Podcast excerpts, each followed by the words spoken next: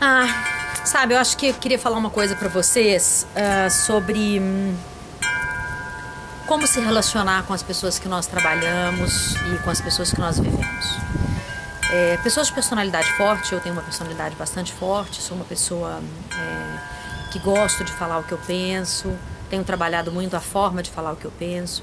É, fui criada com valores éticos né, e valores muito profundos de alma, então a justiça é muito importante para mim, a ética é muito importante para mim, a promessa, né, assim, ser leal, é, cumprir aquilo que foi dito é muito importante para mim, ser companheiro e estar tá ali do lado é muito importante para mim.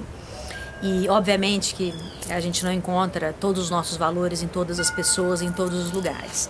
Eu vou dizer o que eu tenho aprendido da minha personalidade forte é, e desses, desses valores tão importantes para mim. Se afaste das pessoas que têm valores muito diferentes de você. Não tente explicar a elas o que você sente. Não tente explicar a elas o que é um valor. Se for muito diferente, não vale a pena. Até porque é um desrespeito da nossa parte invadir o cérebro do outro para dizer que o nosso é melhor. Então, se você acha que é muito diferente, se afaste. Essa é a dica mais preciosa que eu posso te dar. Se você trabalha num ambiente de trabalho, numa empresa onde essa empresa é muito diferente do que você espera, saia. É a melhor coisa que você pode fazer por você. Se o seu líder ele for mau caráter, antiético, desprezível, saia, mas não fale nada.